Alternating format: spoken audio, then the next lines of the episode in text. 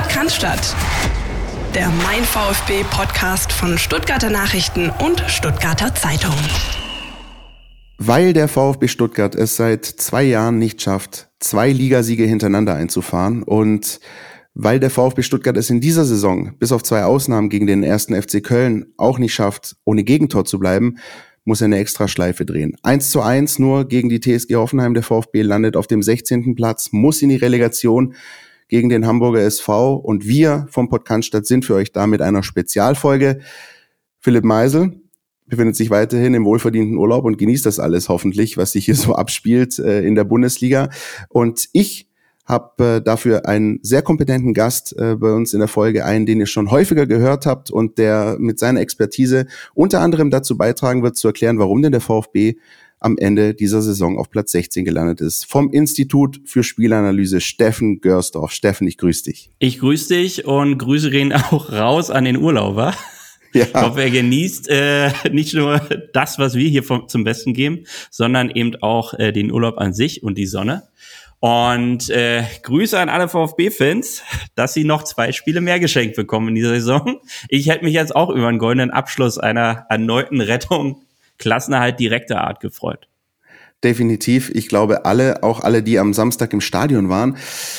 Ähm, es hat dann am Ende nicht gereicht gegen die TSG Hoffenheim. Alle waren irgendwie ähm, sehr optimistisch. Äh, die Fans, die Verantwortlichen, ähm, wir auch.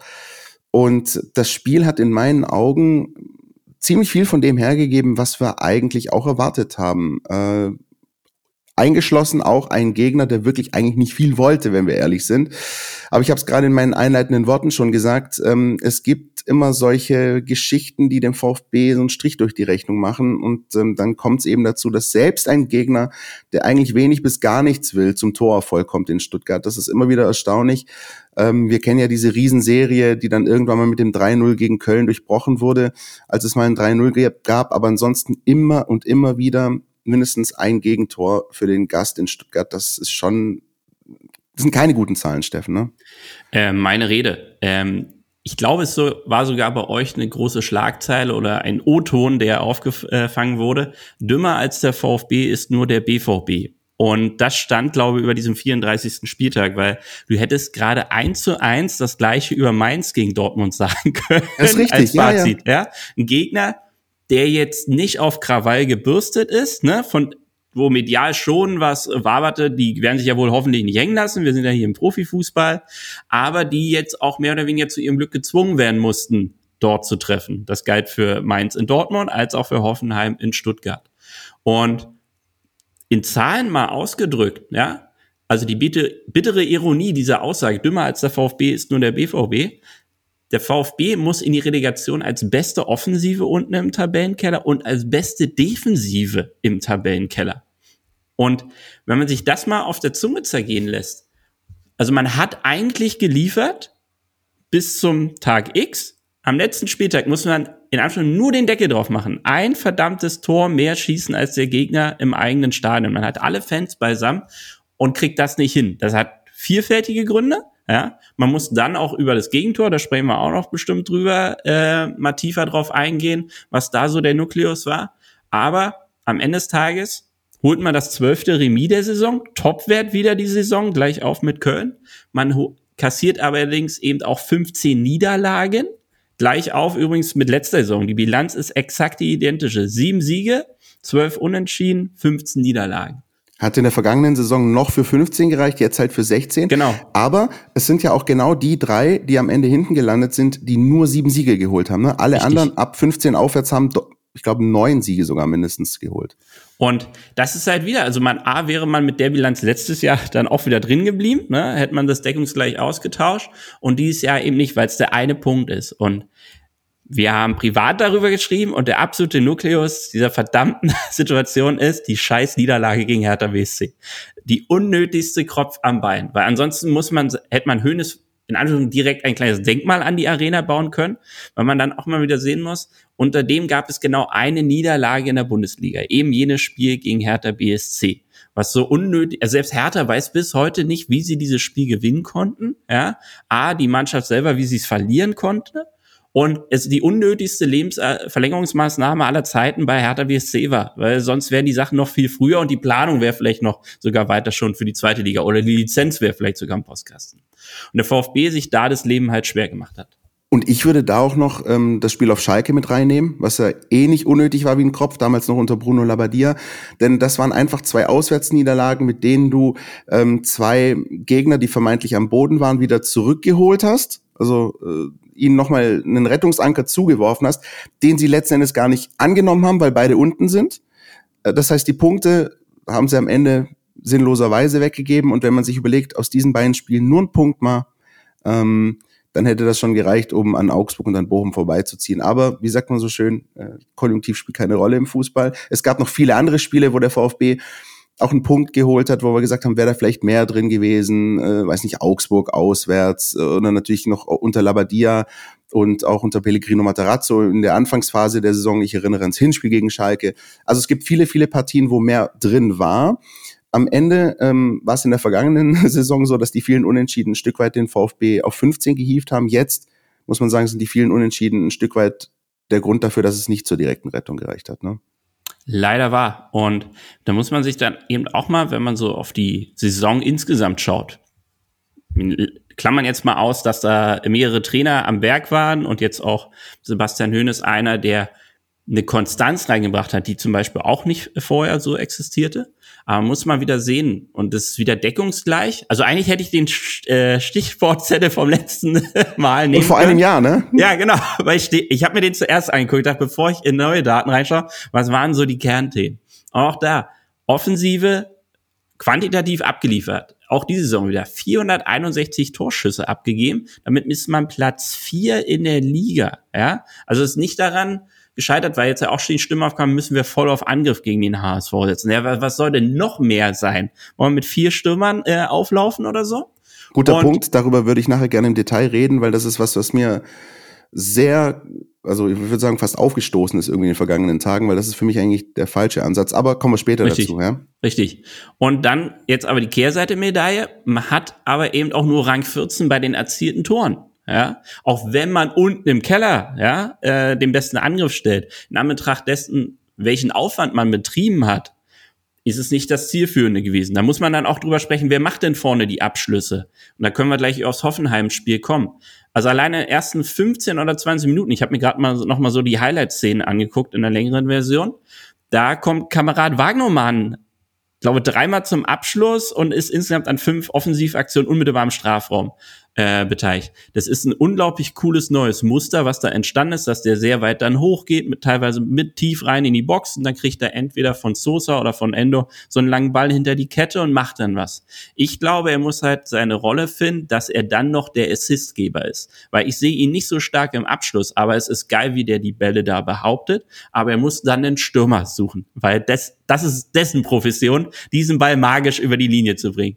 Und man kann auch nicht von Girassi permanent äh, verlangen, dass der aus zwei Chancen drei Tore macht. Ja, heißt, die, die müssen ihm auch aufgelegt werden, weil wenn er die Bälle kriegt, macht das auch. Gegen Hoffenheim hat er eine mega glas, klare Chance, geht aber Pause. nicht am Hüter vorbei, genau. Und da muss das die Weiche eigentlich auf Klassenerhalt gestellt werden. Ne? Geiler Pass von Silas, das Ding wird gut von hinten aufgebaut, top. Da muss es eigentlich scheppern. Ne? Und er legt eine alte Stürmerentscheidung, will dann durchstechern, was er in dem Fall macht, geht er halt vorbei, hat er ich sag mal, die Mentalität, andere sagen die Eier, ähm, den am Hüter noch vorbeizulegen, ist er nicht nur ein Weltklasse-Stürmer, der ihn äh, gerne Lothar Matthäus äh, zum FC Bayern schon äh, transferieren würde, ähm, dann macht er das Ding. Und dann ist es halt, im Schnitt ist in der Bundesliga jeder achte Schuss drinne. Beim VfB eben nur jeder zehnte.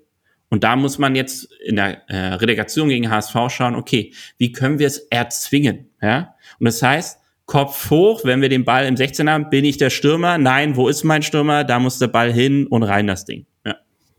Bevor wir noch im Detail auf dieses Spiel schauen, mhm. hören wir mal, was Sebastian Hoeneß nach der Partie auf der Pressekonferenz gesagt hat.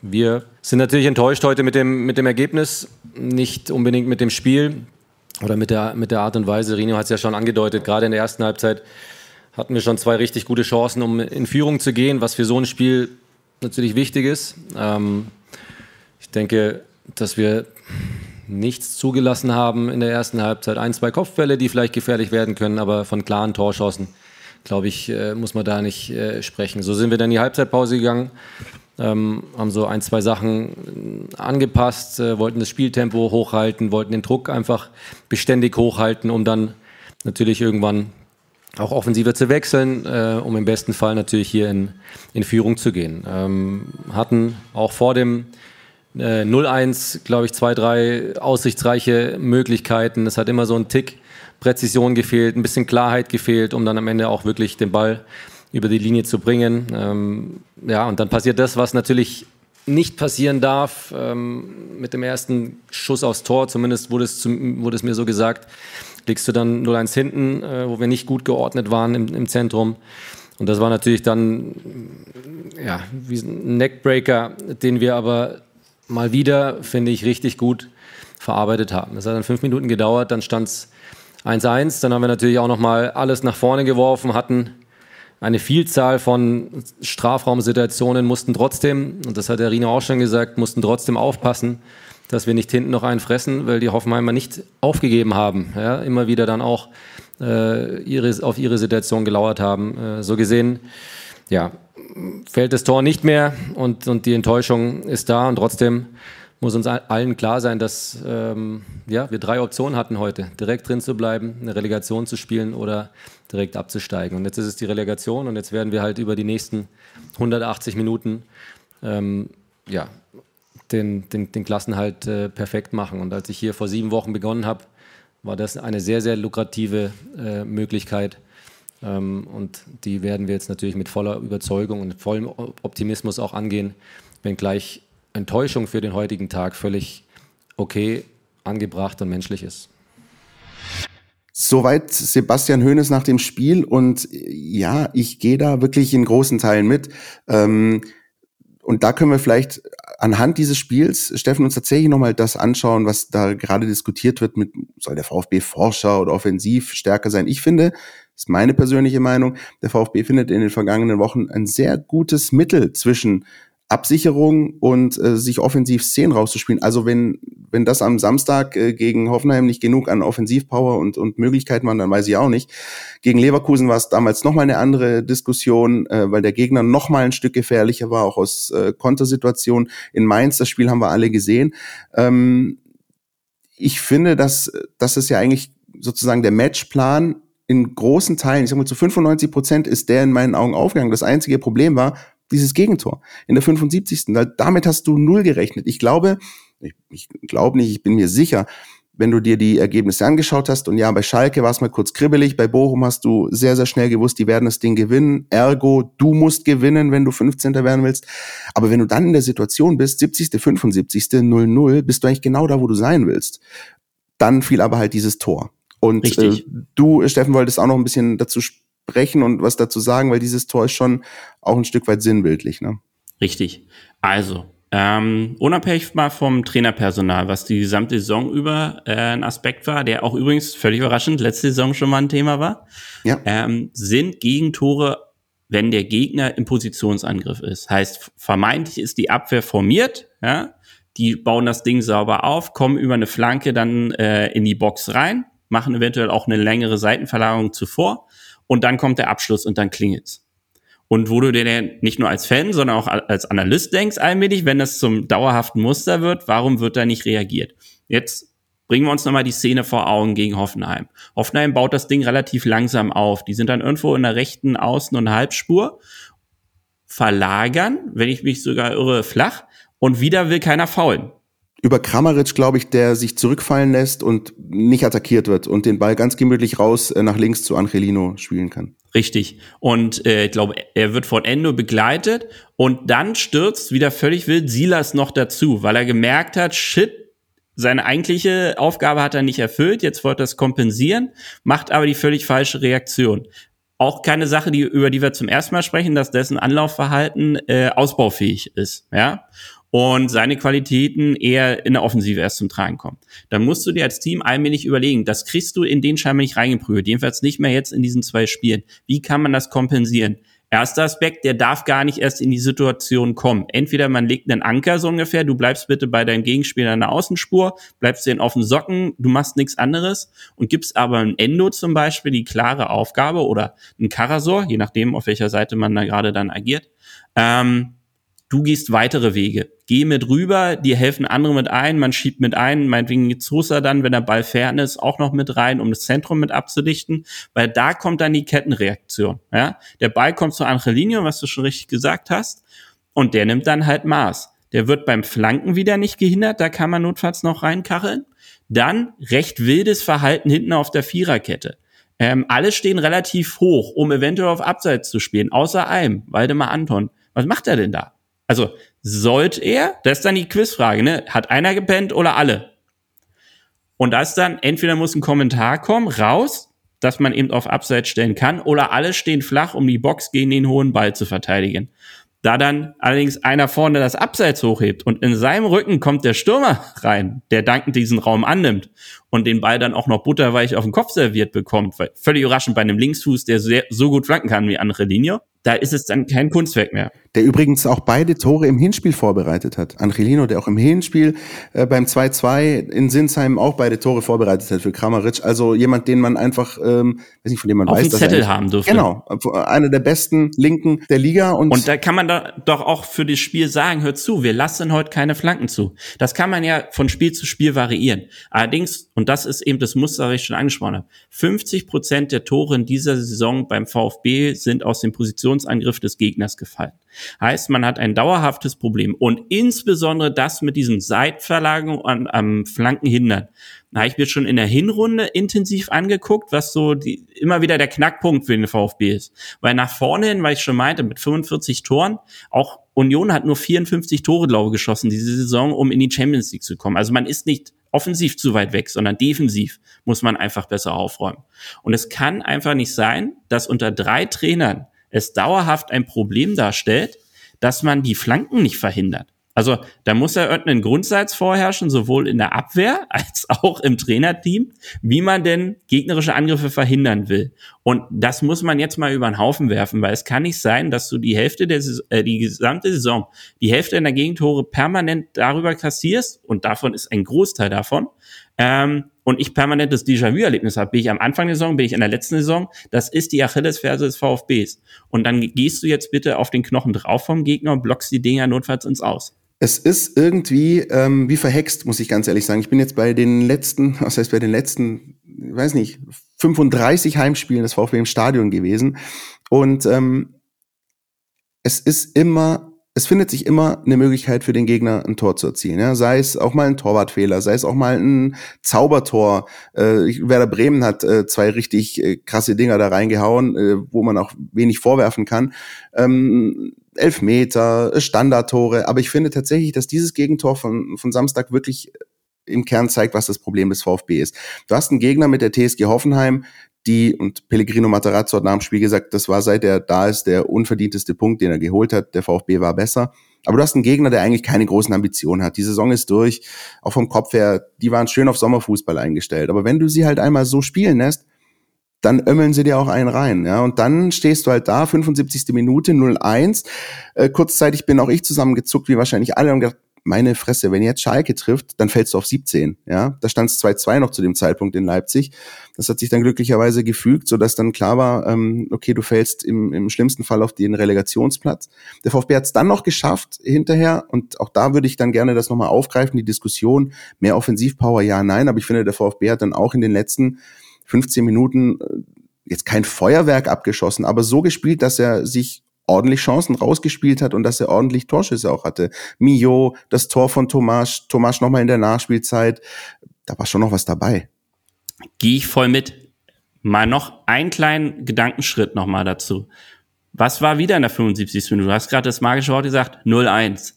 Das ist auch ein roter Faden. Bis Hoeneß übernommen hat, 18 Mal der VfB 0-1 zurückgelegen in die Saison. Unter seiner Anleitung in acht Spielen auch fünfmal zurückgelegen.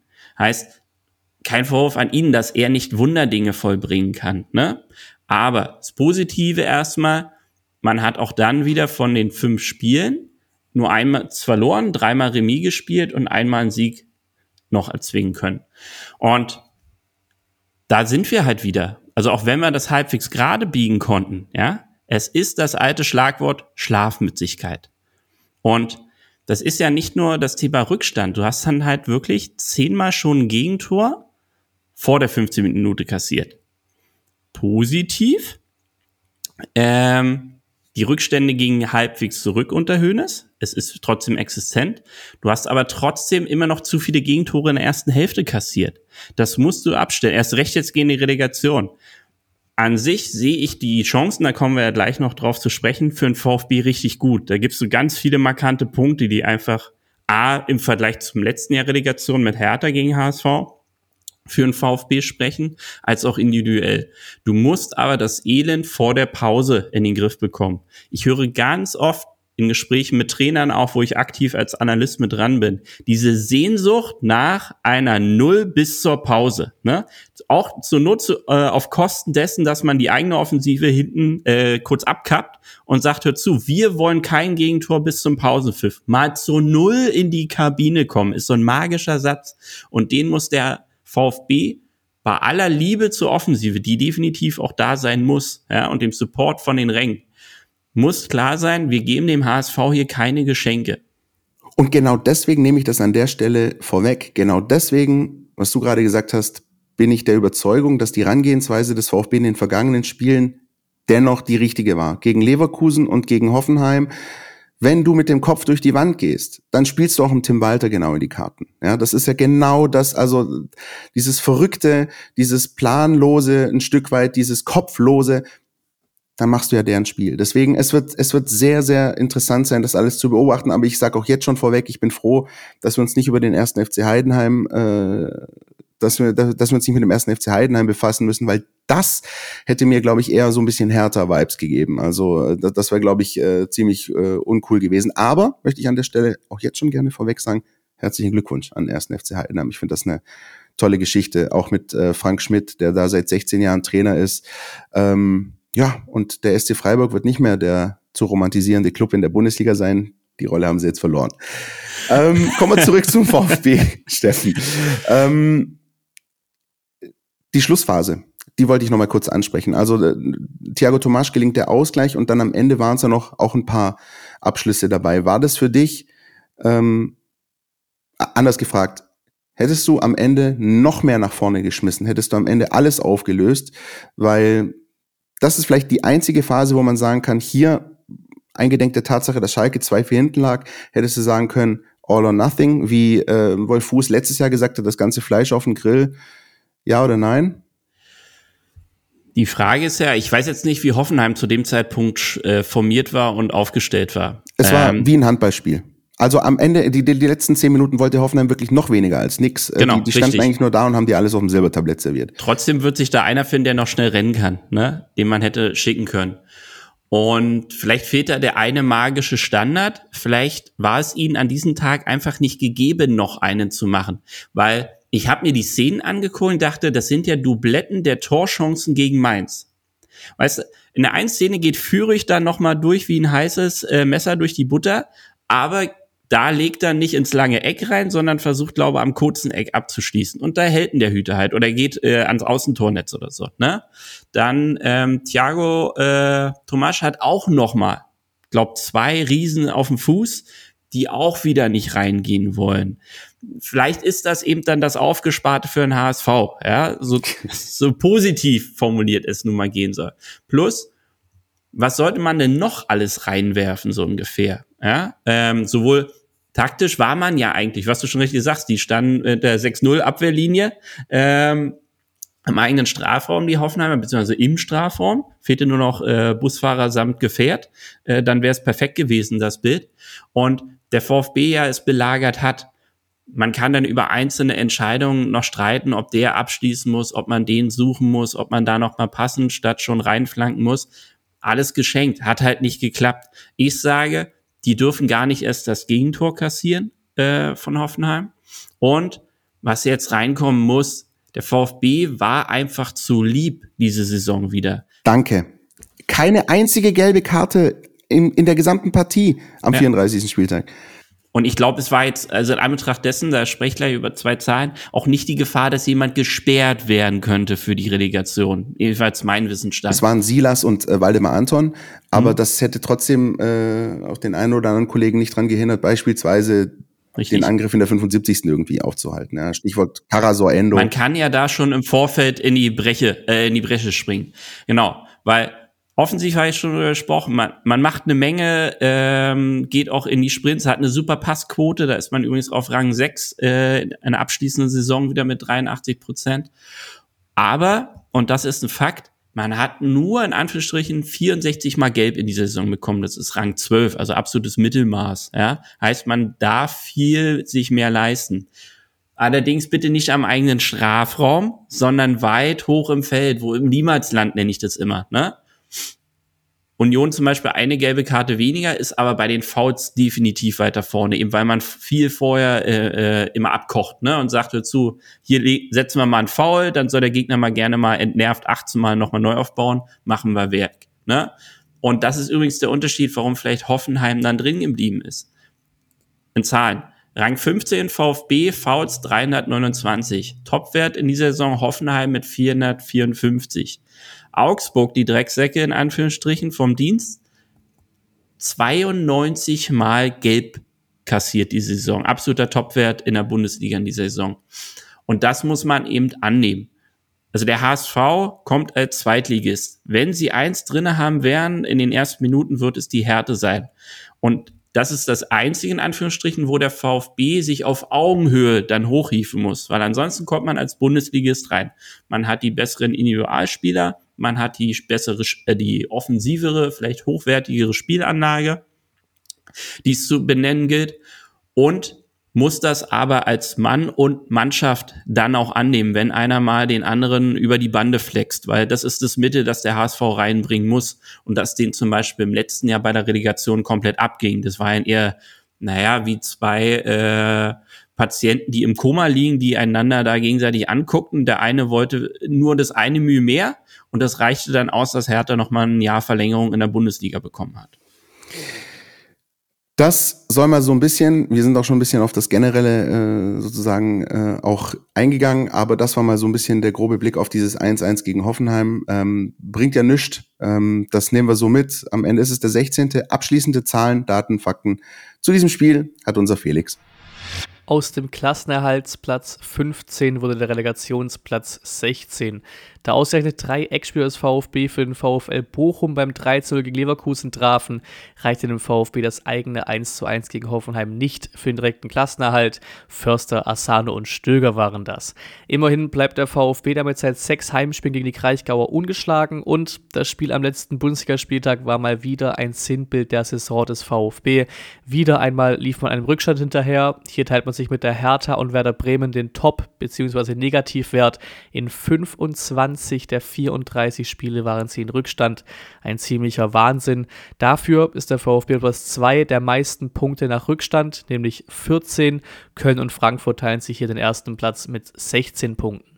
Das 1 zu 1 durch Thiago Tomasch fiel auch mal wieder in einem Zeitraum, in dem der VfB mit 10 Treffern am liebsten trifft, nämlich zwischen der 76. und 90. Minute. Mit seiner Einwechslung bewies Hoeneß mal wieder sein goldenes Händchen. In acht Spielen wechselte er neun Torbeteiligungen ein.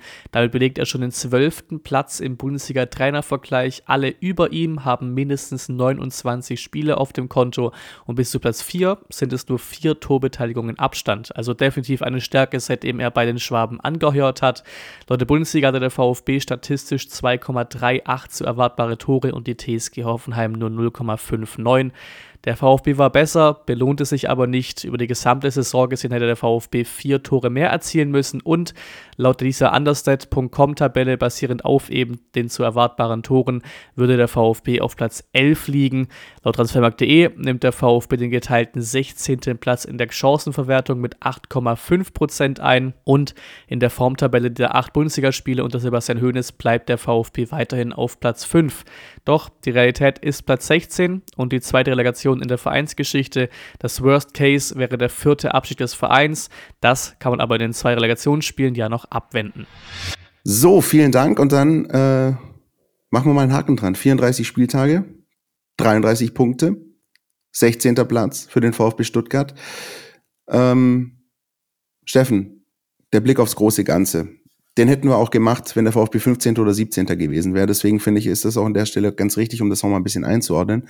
Über den HSV werden wir nachher noch in aller Ausführlichkeit sprechen. Warum ist der VfB da, wo er ist? Warum hat er auch im Vergleich zu unserer Folge von vor einem Jahr, als wir das Köln-Spiel hatten, ähm, warum hat er sich um einen Platz verschlechtert und ist punktetechnisch gleich geblieben? Gibt es Parallelen, gibt es Unterschiede? Was sagst du? Was geben die Zahlen her? Einerseits erstmal die Gesamtbeobachtung. Ähm, der Verein hat aus seinen Fehlern der Vorsaison nicht intensiv genug gelernt. Erstens, Personal ist ja erstmal gleich geblieben. Auch die Art und Weise, wie man Kader plant, ist gleich geblieben. Man hat weiterhin auf Talente gesetzt, statt deutlich erfahrenere Recken noch mit da reinzuholen. Und da sprechen wir über 26-Jährige vielleicht, äh, die aber Bundesliga-Erfahrung haben, hat man nicht verpflichtet und eingebaut in diesen Kader, was ihnen gut getan hätte. Dann, weil ich eben schon angesprochen, diese Mannschaft ist zu lieb. Das kann daran hängen, dass viele Leistungsträger viel zu jung sind, um sich aktiv zu wehren, ja. Und da kommt es dann halt drauf für mich an. Lernst du den Abstiegskampf oder wirst du Opfer des Abstiegskampfs? Wenn du jedes Mal dann halt rumgeschubst wirst über den Pausenhof, musst du halt eine Reaktion zeigen. Oder du bist dann irgendwann runter oder ganz tief in der Ecke drinne. Herzlichen Glückwunsch, so sieht Rang 16 dann eben aus. Weil nach vorne hat man wieder Fußball gespielt. Ich, ich finde es auch eine super Entwicklung von Chris Führig, worüber wir schon gefühlte Ewigkeiten sprechen. Ja? und er in dieser Saison definitiv diesen Schritt gemacht hat zu performen. Ja, stand, glaube ich, bis auf eine Partie immer auf dem Platz, unabhängig jetzt mal von den Minuten, die er dann auch bekommen hat. Mit 14 Torbeteiligungen auf Platz 2 im teaminternen Ranking. Nummer 1 war Taro Endo mit 15 Torbeteiligungen. Der Last Samurai hat wieder geliefert, muss aber auch offen zugeben, dass er eben gegen den Ball nicht mehr diese Dominanz hatte in dieser Saison. Das hat auch viele Gründe, ja. Und dass man das diese Overperformance von Endo in den letzten Jahren auch gegen den Ball und mit dem Ball wiederum nicht kompensieren konnte im Mittelfeld, weil es da eben fehlte. Sosa spielt auch wieder eine boxsolide Saison, möchte ich es mal nennen. Zwölf Torbeteiligungen, Rang 3 im teaminternen Ranking. Aber ist auch nicht so, dass er jetzt 16 Assists aufgelegt hat oder so, so, weil er auch einen ultimativen Zielspieler hat. Was wiederum einher damit geht, dass Girassi in der ganz entscheidenden Saisonphase außen vor war. Der ist jetzt wieder da. Das war zu Beginn der Rückrunde, ne? Richtig. Zu Beginn der Rückrunde gibt das, merkst du dann auch, sagen deine Zahlen dann auch, dass diese Phase, als Gerassi gefehlt hat, das war nicht nur ergebnistechnisch eine Delle beim VfB, sondern auch was die Leistungsdaten angeht, oder? Genau, du, du hast ja dann deine komplette Spielanlage, aber keinen, der es verwertet damit, damit sinken ja dann die Abschlüsse. Also da kommen dann vielleicht die Verzweiflungsschüsse aus der Distanz oder wie es ich dann halt von irgendjemand, der es nicht tun sollte, aber du hast den ultimativen Zielspieler nicht drin. Was auch beim VfB normal ist, dass du keine zwei Top-Stürmer im Kader haben kannst, ist nicht finanzierbar. Aber nicht mal die Bayern, ja? wenn man es mal so sieht, ne? Und daher muss man dann auch sagen, hör zu, dann ist es halt der Mist, man hätte viel mehr rausholen müssen, als Girassi zur Verfügung stand. Und jetzt muss man das Maximum rausholen, um die Klasse zu halten. Und das traue ich dieser Mannschaft eben zu, weil man eben einen hochwertigen Stürmer vorne drin hat. Daher meine Empfehlung, im Plopfolie einpacken die nächsten zwei Wochen. Der muss auch nicht trainieren. Was willst du dem jetzt noch beibringen ne? oder erklären? Der macht da einfach sein Ding. Und bitte drumherum dran arbeiten, die Aggressivität auf den Platz zu bringen. Weil du kannst halt nicht ähm, Du bist zwar Rang 3 bei gewonnenen Zweikämpfen zum Beispiel. 3549 Zweikämpfe hast gewonnen. Ja? Was ja eigentlich ein Stück weit fast im Widerspruch steht zu der These, der VfB ist zu lieb, ne? wenn er schon viele Zweikämpfe gewinnt, oder? Genau. Er nimmt äh, halt immer die lohnenden an, äh, Zweikämpfe an. Also wir sprechen über die gewonnenen. Das heißt, es wird irgendwo um die Box sein, tief in der eigenen Hälfte, statt, und da sind wir halt an diesem Knackpunkt, ein verlorener Zweikampf ist ein Foul also oder bitte andersrum gesprochen, ein Foul ist ein verlorener Zweikampf. Die muss man eingehen. Das muss aber in den Spieler rein, weil es eine ganz andere Herangehensweise an einen Zweikampf ist. Ob ich nur diese Zweikämpfe so, wo ich mir 100% sicher bin, dass ich jetzt da fair reinkomme, den Ball erobere und das eigene Spiel wieder anfertige. Oder gehe ich in einen Mann rein und sage, stopp. Im Optimalfall trifft meine Härte den Ball, ansonsten trifft es den Fuß, aber die Situation ist erstmal bereinigt. Optimalfall auch noch eine Balleroberung und ich fahre wieder nach vorne, was dem Umschaltspiel der äh, Stuttgarter unglaublich die Karten spielen würde. Weil, wenn ich jetzt gucke, so unter Hönes äh, haben sie 16 Tore geschossen, davon sechs im Positionsangriff, in Anführungszeichen nur vier im Umschaltverhalten, was gegen HSV ein Thema sein könnte, Spiele, wenn die hochstehen müssen. Und in Anführungszeichen neue Qualität mal wieder, sechsmal nach Standards zum Tor vollkommen, darunter zwei Elfmeter. Umkehrschluss aber auch, man hat zwölf Gegentore unter Höhnes kassiert. Vier im Positionsangriff, zuletzt gegen Hoffenheim. Einmal nur im Umschaltverhalten, da ist man wirklich besser geworden. Aber eben auch sieben Standards, darunter drei Elfmeter und alle waren beknackt. Ja, ähm, einer nimmt einen Arm hoch äh, im Strafraum, wo er es nicht tun sollte. Dann die Nummer äh, mit dem Hüter, äh, wenn man 1-0 führt, äh, unglücklich in allen Dominanzen. Auch da, was ist? Die Flanke wird wieder in den Strafraum zugelassen und man zwingt den Rest. Leverkusen meinst die, du, ne? Hm, ja. In die Situation. Und bei der dritten, ich glaube, dass Mil äh, Milo, der ich glaube, einen umruppt oder so, ne, aber auch ungünstig. Ist nicht böswillig, aber ist einfach dämlich. Und dann muss man eben sagen, hör zu, es gibt Spielertypen in diesem Kader, die eine unglaubliche Qualität mit beibringen. Das ist Dan Axel, äh, Sagadu gewesen, äh, das ist auch äh, Milo, ja. Und dann muss man, äh, auch ein Silas, man, die muss man schützen vor sich selbst, ja, indem man ihnen hilft gegen den Ball. Weil mit Ball finden die ihre Magie, da sind die, brauchen sie nur ihren Freiraum und dann machen die da ihr Ding. Und da müssen sie gegen den HSV dran denken. Hör zu. Und Sagadu ist jetzt angeschlagen. Ich glaube, weiß gar nicht, ob er überhaupt einsatzfähig sein wird. Ne? Ist die große Unbekannte. Es sieht ganz gut aus, aber mein Tipp wird eher sein, dass die Kette so bleiben wird, wie sie, wie sie am Samstag war. Weil äh, bring keinen Angeschlagenen rein. Aber auch die anderen Kandidaten da. Also, das heißt übrigens, wenn eine Viererkette im Strafraum drin steht oder eine Fünferkette, erstmal egal. Die darf da nicht jede Aufgabe erfüllen, die soll den Raum decken. Dann hast du Außenspieler und Offensivspieler, die sich um den Strafraum drumherum kümmern. Heißt aber auch im Umkehrschluss, bitte keine Offensivspieler mit Tackles im Strafraum, weil das ist wieder Elfmetergold für den Gegner und das müssen wir denen nicht schenken. Was mir mit Blick auf diese äh, gelbe Karte äh, äh, auffällt, ich habe es jetzt nicht vor Augen, ich kann die Zahlen jetzt nicht auswendig, aber es gab in nach meinem Dafürhalten auch viele gelbe Karten, unnötige wegen Meckerns, ja, auch Ball wegwerfen. Ich glaube, Karasor hat sich seine Gelbsperre damals geholt, weil er den Ball weggeworfen hat. Aber verhältnismäßig wenige für diese taktischen Fouls, diese sogenannten klugen, guten Fouls, wichtigen Fouls im, im, in der Entstehung eines Tors. Also beispielsweise, jetzt mal nehmen wir uns das Hoffenheim-Spiel nochmal her, wenn da einer kommt und dem Kramaric mal kurz guten Tag sagt, während, während er sich im Zentrum das Ding zurechtlegt und links rauslegt, das wäre so eine Möglichkeit gewesen. Ne? Mal da zu sagen, wir stoppen das kurz, dann hat das Spiel auch vielleicht die eine oder andere Unterbrechung mehr, muss dann natürlich beim Standard wiederum aufpassen, nächstes Thema. Aber einfach auch mal diese Galligkeit zu zeigen und auch mal sich dann so eine gelbe Karte abzuholen, das ist in meinen Augen, egal ob unter Materazzo, Labadia, oder äh, zu selten passiert. Ja, praktische Zahl aus der Hinrunde, als ich mir den VfB mal unter die Lupe genommen habe. Anzahl Fouls vom VfB, also bis zur WM-Unterbrechung. 76 Fouls im Zentrum. Union 115. Ja. Und das ist immer wieder eine Pausetaste, die dir hilft, dich zu organisieren. Gerade für eine Mannschaft wie ein VfB, die eben nicht so diese defensiven Automatismen in Perfektion hat, die auch eben diese Defizite hat, dass ein Silas vielleicht auch drei Sekunden mal länger braucht, um sich defensiv gegen den Ball zu organisieren. Mit Ball sieht er nur sich, den Ball und das Tor. Top. Umgedreht wird schwierig. Da sieht er zwar vielleicht nur den Ball, aber nichts anderes mehr. Und dann braucht er die Zeit.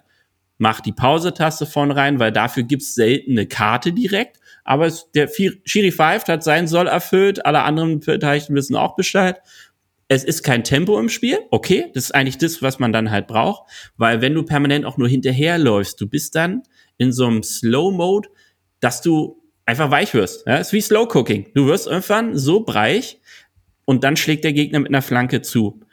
Bist du aber immer griffig, ne? Unterbrochen, wieder orientieren, Grundstellung einnehmen, ne? Auf die nächste Attacke warten. Kommt der Ball, wird erobert, schießt Silas raus und kriegt einen langen Ball, wird geschickt und dann äh, geschieht Magie. Und da müssen sie hinkommen. A, gegen HSV.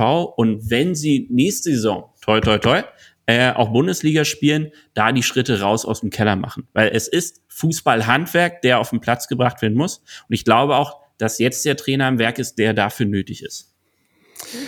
Das klingt schon mal äh, zuversichtlich und ich glaube, wir werden auch für das Spiel gegen den HSV äh, noch zuversichtliche Töne finden. Ähm, derweil muss ich aber noch mal eine Schlagerreferenz unterbringen, weil kaum eine Podcast-Folge ohne Schlagerreferenz. Ich glaube, Katja Epstein war es, hat gesungen, was hat sie, was ich nicht habe. Ich drehe das mal um, Steffen, und frage, was haben denn beispielsweise Bochum, Augsburg, was der VfB in dieser Saison nicht hatte, warum sie sich direkt retten konnten und der VfB nicht. Ist es diese Härte?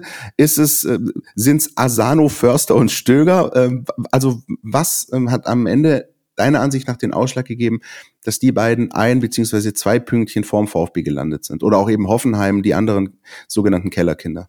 Ja, beim VfL ist, also VfL Bochum, ist es ganz klar der Fall, also A, auch der Trainerwechsel. Von Reis zu Letsch. Genau. Ähm, dass hier ein ganz anderer Fußball gespielt werden muss. Der ist genauso übrigens wie Hoeneß ein aktiver, aber auch keiner, der ähm, auf Gedeih und Verderb rausgeht. Plus diese Härte mit reinzugehen. Also man muss ja vorstellen, also Bochum ist mit 70 Gegentoren in der Bundesliga direkt geblieben. Ja? Heißt, die haben halt hinten raus dann wieder angefangen, äh, echten Fußball zu spielen. Bei ihnen war es bis dato A, eine Standardqualität, die sie immer so auf Kurs gehalten hat. Und der VfB ist so, so breich, ne? Der hat keine absoluten Waffen, die, die schweben so überall rum, wo ich sage, wenn in der Defensive so markant ist, dass du so viele Gegentore auf eine Art und Weise bekommst, musst du vorne für eine Waffe sorgen. A, zur alten Waffe Umschaltverhalten wiederkommen. Ein gutes Umschaltverhalten entsteht aber erst aus einer guten Defensive. Wenn du aber permanent dann die Flanken noch zum Beispiel zulässt, Heißt, du musst erstmal ganz normal aufbauen. Du hast aber keine Spieler für einen guten Positionsangriff theoretisch, ne? Weil alle auch eher noch so drauf getrimmt sind, schnell zum äh, Torangriff zu kommen. Und das ist es eben. Du brauchst, äh, die Bochumer hatten es dann über die Standards. Augsburg ebenfalls sehr gutes Umschaltverhalten und ein Standardverhalten, ebenfalls, wenn wir über das Tabellenkeller-Niveau sprechen. Und das reichte schon aus. Und Hoffenheim ist da immer wie so ein Außerirdischer, die auch eben schon immer einen ganz großen gepflegten Positionsangriffsfußball spielen, was auch die Saison sie am Ende noch gerettet hat. Neben, also ganz ehrlich, eigentlich müsste hätte es ja ein Herzschlagfinale werden müssen zwischen Stuttgart äh, und Hoffenheim und das Ding nehme ich auf meine Kappe, weil Union einfach komplett verkackt hat. am, am, vorletzten Spieltag, ne? Ja. Äh, ich, ich habe mir das ja hier zu Hause mit Freunden angeguckt. Das kann doch nicht wahr sein. Also wie kann man denn, bei, also viermal so neben sich stehen und vier so eine dämlichen Gegentore kassieren? Ähm, ja, ist also unverzeihlich, aber hat dann halt wieder sein müssen, ausrechnet in Sinsheim. Ja? Und weil dann wäre auch vieles entspannter schon bei Union gewesen. So hat man sich dann äh, in die Königsklasse gekrampft. Trotzdem Glückwunsch dazu. danke, danke. Steffen, ähm, gibt's denn Spielphasen, wo man sagen kann, hier ist der VfB besonders anfällig gewesen oder hier ist er besonders erfolgreich gewesen oder hier muss er besonders aufpassen, auch schon gegen den HSV. Ist es das, was, äh, was wir so ein bisschen gefühlt immer denken, die Phase nach der Pause? Oder hat sich das in den letzten Wochen auch so ein bisschen geändert, äh, in deinen Augen? Ähm, das Positive ist erstmal, weil ich schon vorhin angeschnitten hat, dass man auf der einen Seite immer noch das Problem hat, in 0-1 in Rückstand zu geraten. Es ist aber nicht mehr permanent ähm, in der ersten Halbzeit, ja?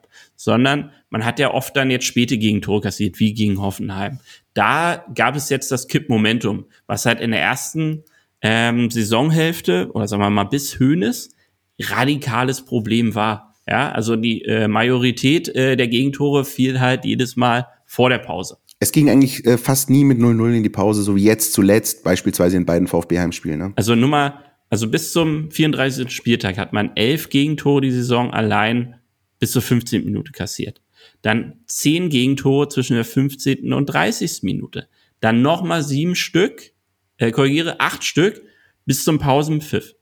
Äh, das ist einfach unfassbar viel. Vor allem, wenn du dann selber kaum in die Gänge kommst.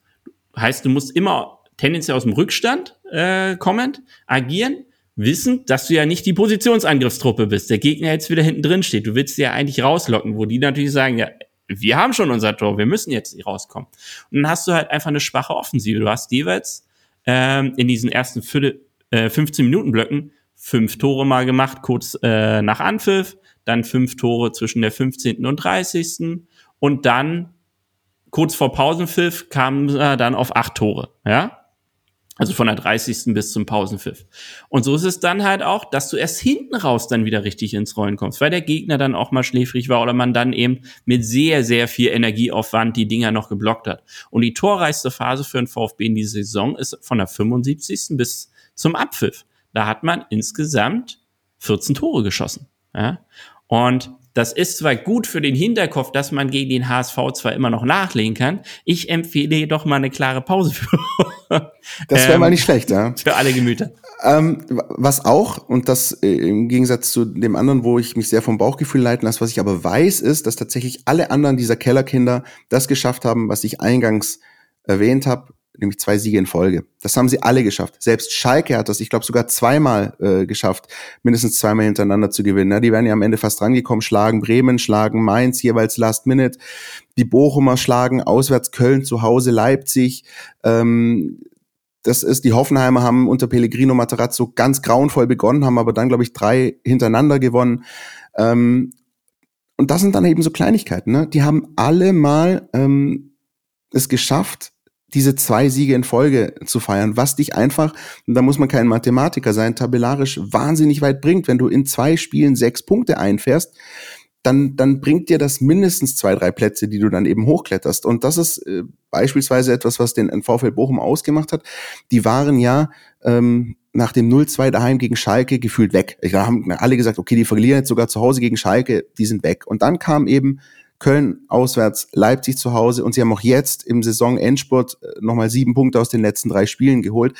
Das sind eben die Dinge. Der VfB seit Mai 2021 in der Bundesliga keine zwei Siege in Folge. Und auch dazu, das andere Thema zu null, ähm, auch da, Bochum gewinnt einfach mal 1-0 gegen äh, Leipzig. Ne? Augsburg, äh, weiß ich nicht, wie oft die wahrscheinlich 1-0 zu Hause gewonnen haben. Und ähm, der VfB schafft es bis auf das 0-0 in Köln und das 3-0 zu Hause gegen Köln nicht ohne Gegentor zu bleiben. Und wenn du halt jedes Mal, ja, Philipp und ich hatten immer dieses Bild von Sisyphos aus der griechischen Mythologie, wenn du jedes Mal diesen Stein hochrollen willst, weil du jedes Mal, entweder du liegst 0-1 hinten und musst dann das alles äh, aufdrehen, oder du weißt im Hinterkopf, naja, sagen wir, wir kriegen selbst gegen die größten Gurkenteams jeweils eins. Das heißt, im Umkehrschluss, wenn wir gewinnen wollen, müssen wir zwei schießen.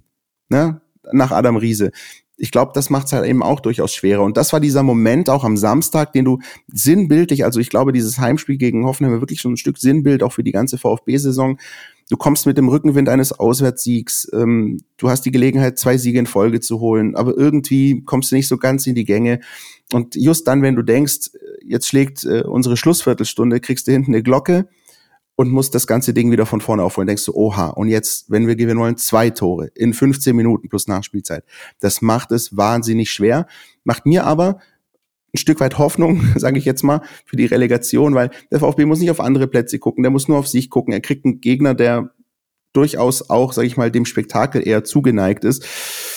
Ähm, da brauchen wir, glaube ich, gar nicht erst von zu null anfangen zu reden, wenn ich ehrlich bin. Und vielleicht ist es sogar ein Stück weit beruhigend. Oder es wird die Sensation. Sie spielen zwei Spiele, also gewinnen beide Spiele zu null. Ja, das wäre gut. Dann äh, der Startschuss in eine goldene Zukunft. Also deshalb meine ich ja. Dann kriegst du, dann kriegst du eine Kiste äh, Kaltgetränke nach Berlin geliefert, wenn das passiert. Das verspreche ich dir hiermit hoch und heilig. ähm, aber äh, ja, das ist eben etwas, das den VfB und das übrigens dann eben auch, das merkt man auch bei Sebastian Hoeneß, wo man, er sagt das natürlich nicht so offen, aber man hört das zwischen den Zeilen. Er hat dann irgendwann, ich will nicht sagen resigniert, aber irgendwann angenommen, dass es so ist. Also äh, angenommen äh, und die Situation angenommen, ja, zu null können wir augenscheinlich nicht, noch nicht. Wahrscheinlich ist das was für die Sommervorbereitung. Aber jetzt kriege ich die Mannschaft offensichtlich nicht mehr dahin, dass sie halt mal 1-0 daheim gewinnt. Ja, ähm, und dann eben versuchen, und das ist das, was ich ihm dann, dann doch hoch anrechne, aus den gegebenen Dingen das Positive rauszuholen. Und ich glaube, auch damit hängt dann ein Stück weit auch sein Matchplan jeweils zusammen. Richtig. Ja, ist ja dann erstmal schon Erwartungsmanagement, ne? Genau. Das merkst du auch bei ihm immer zwischen den Zeilen, dass er auch vorher schon sagt, wir haben schon diese, jene und jene Situation vorbereitet und, und, und auch die Mannschaft darauf vorbereitet, wie sie damit umgeht. Beispielsweise Pokal-Halbfinale. Ne? Wir äh, wir, wir richten die Mannschaft darauf ein. Es gibt zwei Möglichkeiten. Entweder ihr kommt ins Finale, müsst dann nach Berlin, oder ihr kommt nicht ins Finale, müsst dann nach Berlin. Aber diese, diese Eventualitäten hat er definitiv im Hinterkopf. Richtig. Und da geht es dann halt darum, okay, die Mannschaft muss so resilient halt auftreten, sagen dazu, selbst wenn ein dummes Gegentor fällt, was ja nicht dann das erste Mal in dieser Saison ist, also ne, nehmt das als Erfahrungswert, kehrt es ins Positive um, sondern sagt, hör zu, ist passiert, wir reagieren darauf und suchen weiterhin unseren Weg nach vorne, um ein Tor zu machen. Dann würde ich sagen, Steffen, machen wir an der Stelle einen Punkt ähm, mhm. mit Blick auf das große Ganze und ähm, hören uns nach der Werbung. Du willst nicht nur jede Woche den Podcast hören, sondern zu jeder Zeit voll über den VfB Stuttgart informiert sein? Mit dem Mein VfB Plus Abo bleibst du immer auf Ballhöhe. Erhalte Zugriff auf das Matchcenter, Live-Ticker, multimediale Inhalte und vieles mehr. Jetzt die Mein VfB App runterladen und das Abo vier Wochen kostenlos testen. Verfügbar im Apple App Store und im Google Play Store. NLZ News. Neues von den Nachwuchsmannschaften. So, das machen wir heute in der gebotenen Kürze, denn wir haben ja noch ein Relegationsspiel, über das wir reden wollen. Die Frauen des VfB gewinnen mit 1 zu 0 beim FV 09 Niefern und äh, reisen schon wieder zum nächsten Auswärtsspiel. Sonntag 14 Uhr, 1. FC Mühlhausen, die äh, VfB-Frauen im Saisonendspurt. Die U21 ist schon vorbei mit ihrer Saison. Da gab es den letzten Spieltag sehr erfreulich. 1-0 auswärts am Freitagabend äh, am Bruchweg beim ersten FSV Mainz 05. Auswärtssieg plus gehaltene Elfmeter in der Nachspielzeit. Das war nochmal ein richtig schönes Ding. Und ähm, das möchten wir auch nicht unerwähnt lassen. Sein äh, letztes Spiel im Trikot des VfB hat Sven Schiplock absolviert. Äh, auch ein Spieler, der, glaube ich, allen VfB-Fans äh, in bester Erinnerung bleiben wird. Ähm, gespannt, wie das dann bei ihm jetzt dann äh, nach der aktiven Karriere weitergeht. Ähm, noch der Blick auf die zwei Youngster, die bei den großen internationalen Turnieren unterwegs sind. Jasinho Malanga mit der U17 des DFB bei der Europameisterschaft in Ungarn. Die Mannschaft steht im Halbfinale, hat sich nach glaube 80 Minuten Unterzahl äh, durchgesetzt im Elfmeterschießen gegen die Schweiz, trifft jetzt im Halbfinale am Mittwoch, ich glaube sogar schon am Dienstag auf Polen. Äh, das Ergebnis entnehmen Sie bitte der Tagespresse, aber es sei auf jeden Fall gesagt, dass die U17 des DFB mit der Halbfinalqualifikation auch schon die Qualifikation für die WM geschafft hat. Und Henry Chase ist mit Japan bei der U20 WM in der Vorrunde ausgeschieden. Da gab es den Auftaktsieg 1-0 gegen Senegal, danach gab es aber zwei Niederlagen. Das hat nicht gereicht, um als einer der besten äh, Gruppendritten weiterzukommen. Insoweit ist da die Reise für Henry Chase beendet. Die Reise beendet ist aber noch nicht für den VfB in dieser Saison. Und deswegen sitzen wir hier, Steffen. VfB Stuttgart, Hamburger SV, Hinspiel Donnerstag, Rückspiel Montag. Ähm, ich würde sagen, bevor wir darauf eingehen, hören wir noch mal ganz kurz, was der Sportdirektor des VfB am Samstag nach dem Spiel gesagt hat, Fabian Wohlgemuth. Dass wir jetzt die Zusatzschleife drehen müssen, ähm, ja, das haben wir uns ein Stück weit auch, auch selbst zuzuschreiben. Ähm, wir waren heute klar überlegen in dem Spiel, ähm, hätten das ein oder andere Tor mehr machen können. Und jetzt müssen wir eben ja, diese Verlängerung in dieser Saison professionell annehmen und uns äh, ja, gut darauf vorbereiten. Und ich glaube schon, dass wir dann die bessere Mannschaft sind und am Ende eben auch im nächsten Jahr wieder in der ersten Bundesliga spielen zu können. Wenn wir eine Relegation bestehen wollen, ist es, glaube ich, für den Erfolg äh, ganz, ganz wichtig und für das, für das positive Ausgehen, ähm, dass wir diese Möglichkeit eben nicht als, als Bürde sehen, sondern als tatsächliche Chance. Dazu gehört es eben, dass wir die Köpfe hochnehmen, nach vorne schauen und eben davon überzeugt sind, dass wir diese beiden Spiele auch gewinnen werden. Und äh, ja, davon gehen wir fest aus. Ja, der Sportdirektor verbreitet Zuversicht und jetzt versuchen wir das hier auch, Steffen. Ähm, erste These. Ich habe mir am Sonntag die Konferenz in der zweiten Liga angeschaut. Ähm, aber unabhängig von der ganzen Dramaturgie, ihr, habt es da draußen bestimmt alle mitbekommen, Platzsturm, Sandhausen, äh, Netzausfall, keine, kein, kein Funk, äh, keine Funkverbindung im Hartwald. Äh, es war ja ein Wahnsinn. Also man hat sich zurück äh, erinnert gefühlt an 2001 und die, die Vier-Minuten-Meisterschaft. Aber unabhängig von dieser ganzen Dramaturgie, dass sich der HSV schon oben wähnte und nicht, sag ich dir, dass ich mit Blick auf die Relegation seit Wochen der Meinung war und bin, dass der HSV dem VfB durchaus eher gelegen kommt, rein taktisch, als Heidenheim. Ähm, meine Argumente sind, dass du mit Heidenheim einen Gegner hättest, der mit dieser sogenannten äh, mannschaftlichen Geschlossenheit auftritt. Ähm, ich nenne es einfach gute Defensivarbeit. Also ähm, tatsächlich ein Gegner ist, der unangenehm ist, wenn er mal einzeln in Führung geht. Und ich hatte die Befürchtung, kommt irgendwie äh, Herr Kleindienst, ähm, köpft ihr einen rein und dann erleben wir möglicherweise Relegation gegen Union 2.0. du, du kennst dich damit bestens aus. Ja? Ähm, also es, oder nicht nur, nicht nur mit Blick auf Union, sondern du erlebst möglicherweise ein Spiel 75 Prozent Ballbesitz äh, wie gegen die Hertha, schiebst den Ball rum, aber kommst nicht in die Abschlusssituation, weil die Heidenheimer das einfach verdammt gut machen. Der HSV ist ähm, ah, Spektakel. Also der HSV schießt selbst viele Tore, kassiert aber auch viele Tore. Ich glaube, mit zu Null ist da auch nicht so viel jetzt, außer eben halt in Sandhausen 1-0. Aber das ist eine Mannschaft, die die Räume lässt und die eigentlich, Steffen, dem Umschaltspiel des VfB doch reinlaufen müsste, oder? Meine Rede. Also ich habe es dir privat schon geschrieben, jetzt auch hier offiziell. Der HSV ist als Gesamtpaket das größere Geschenk für den äh, VfB, als es Heidenheim gewesen wäre. Ähm, mal zum HSV. Ja, sie haben die meisten Tore in abgeschlossener Saison in der zweiten Liga geschossen, 70 Stück, Rang 1. Aber das haben wir in der Vorsaison äh, gesehen. Das zählt alles nichts in der Relegation, weil das ist eine andere Qualität, unter welchen Bedingungen da diese ganzen vielen Tore erzielt wurden. Beispiel Glatze, letztes Jahr auch schon Top-Torjäger äh, gewesen beim HSV, auch dieses Jahr wieder 19 Buden selber gemacht, an insgesamt 30 Stück beteiligt. Der hat gegen Hertha genau eine Abschlussaktion gehabt mit dem Rücken. Das war's komplett abgemeldet von zwei Innenverteidigern, die bis dato die schlechteste Abwehr der Bundesliga gestellt haben. Da mache ich mir so, es soll nicht arrogant klingen, aber da mache ich mir eigentlich weniger eine Kappe drüber. Ne? Was ein gutes Indiz ist, was du auch gesagt hast, die stehen für vorne und hinten für Spektakel. 45 Gegentreffer die Saison kassiert, ist der schlechteste Wert unter den Top 6 Mannschaften der zweiten Bundesliga. Heißt, der VfB wird zu Chancen kommen. Vielleicht so mehr als normal. Das ist dann auch eine neue Lebenssituation für einen Stürmer, dass er so eine Vielzahl von Chancen hat, die er dann aber auch nutzen muss. Ja? Wiederum, da bin ich dann ganz gut äh, Dinge, weil ich habe mir es gestern Abend dann so mal vor Augen geführt, okay, wie war die Ausgangssituation Hertha versus HSV und jetzt Stuttgart gegen HSV ein ganz markanter Punkt. Diese Mannschaft lebt, ja, beim VfB. Sie agiert auch als Mannschaft. Das war auch diese Schlussoffensive gegen Hoffenheim. Das gemerkt, dass alle wollen. Man ist ja jetzt nicht mit 3-0-4 Klatschen in die Relegation reingekommen, sondern denkbar unglücklich aufgrund besagten einer Niederlage oder einer vermeintlichen aus dem 1-1 hätte auch mal ein 2-1 Sieg hätte kommen dürfen, ja. Dann für mich auch so ein Ding, ähm, die äh, HSVer äh, schießen gerne mal gegen das Alu. Äh, zwölfmal Alu getroffen der Saison, Rang 3 im Zweitliga-Ranking. Ja?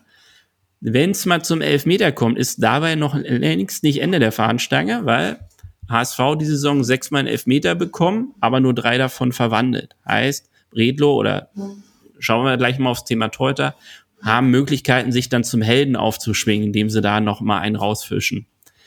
Was aber absolute Warnung sein muss, keiner hat mehr Flanken geschlagen als der HSV in der zweiten Liga.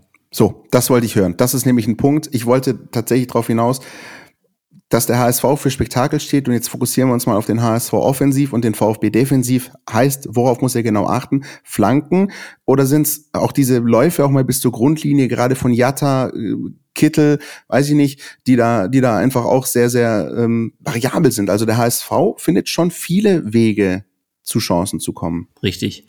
Jetzt muss das klare Votum sein, weil Glatzel auch vor allem über den Abschluss per Flanke sein Ding sucht, ne?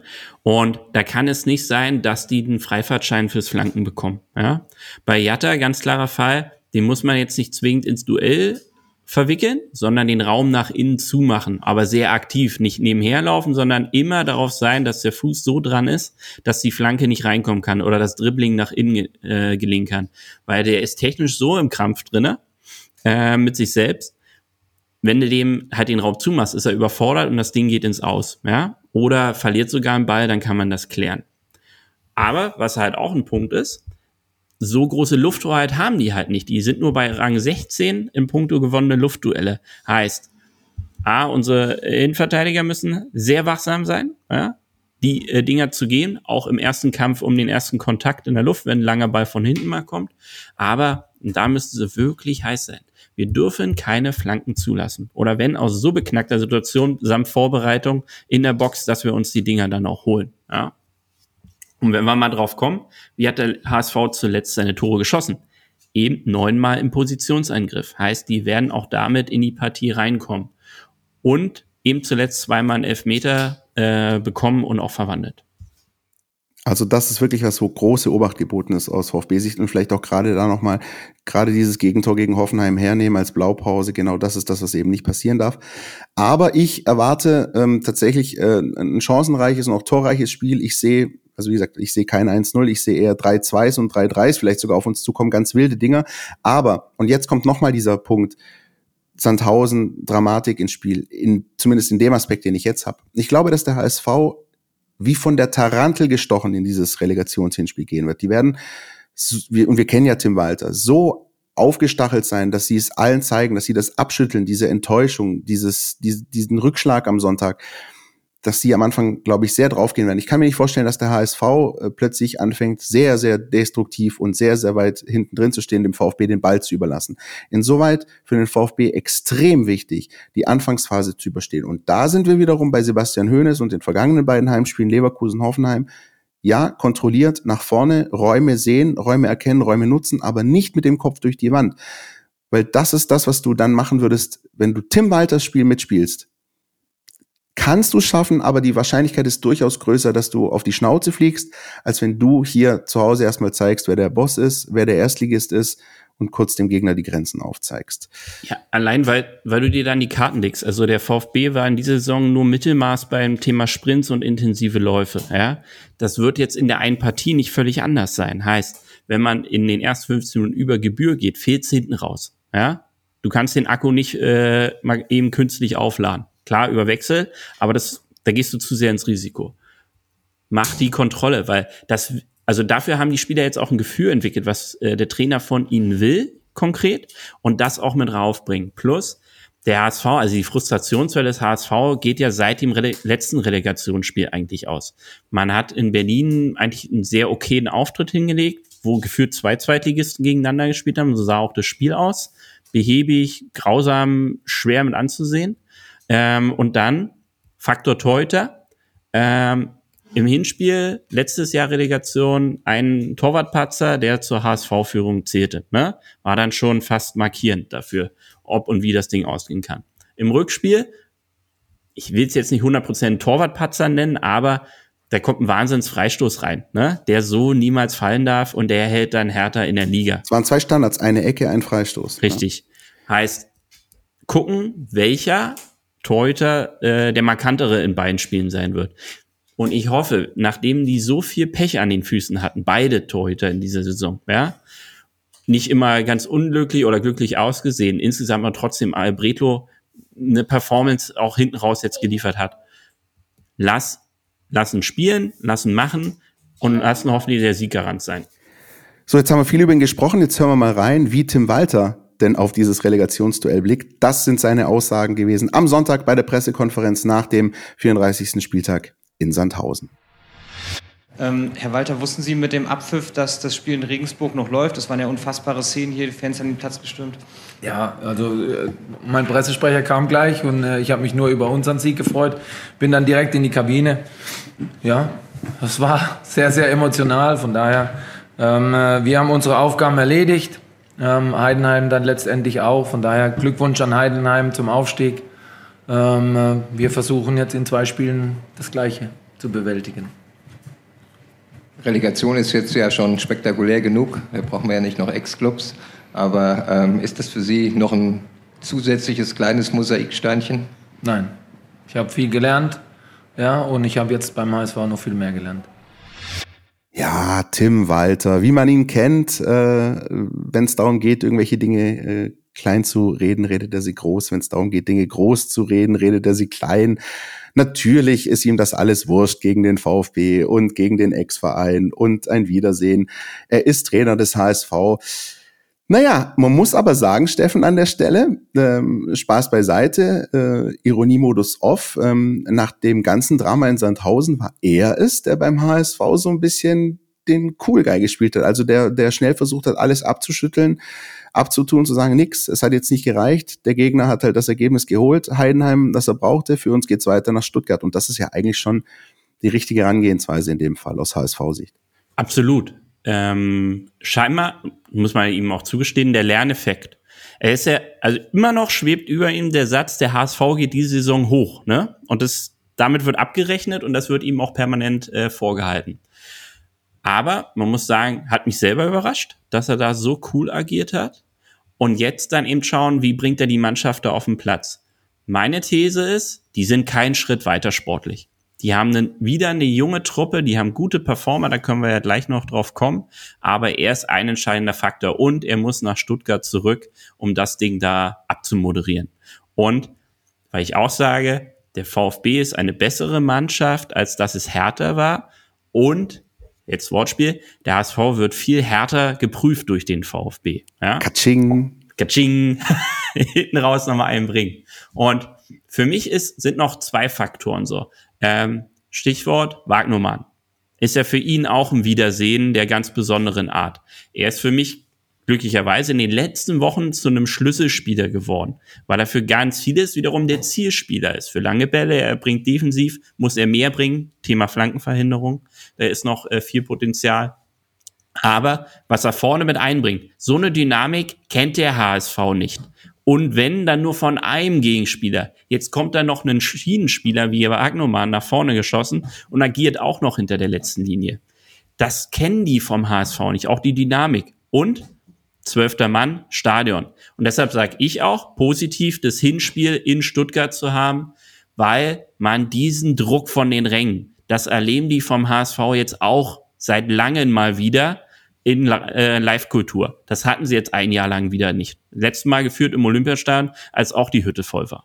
Wobei sie da ja sogar noch irgendwie über 10.000 mitbringen konnten, weil ja Olympiastadion kennen wir ja, ja da winkt er schon ab, der Steffen. Aber ähm, sie werden natürlich ihr Kontingent ausschöpfen in Stuttgart. Aber in dem Fall tatsächlich bin ich auch der Überzeugung, ist gut, dass du es ansprichst, dass es ein Vorteil ist, in dieser Situation das Hinspiel zu Hause zu haben. Weil wie gesagt, du kriegst jetzt einen angenockten Gegner. Du kriegst einen Gegner, der, der ja, ich glaube, mit Vollgas da reingehen wird und, und, und, den, und ganz Fußball Deutschland wird zeigen wollen, äh, wir haben das abgeschüttelt, was am Sonntag passiert ist.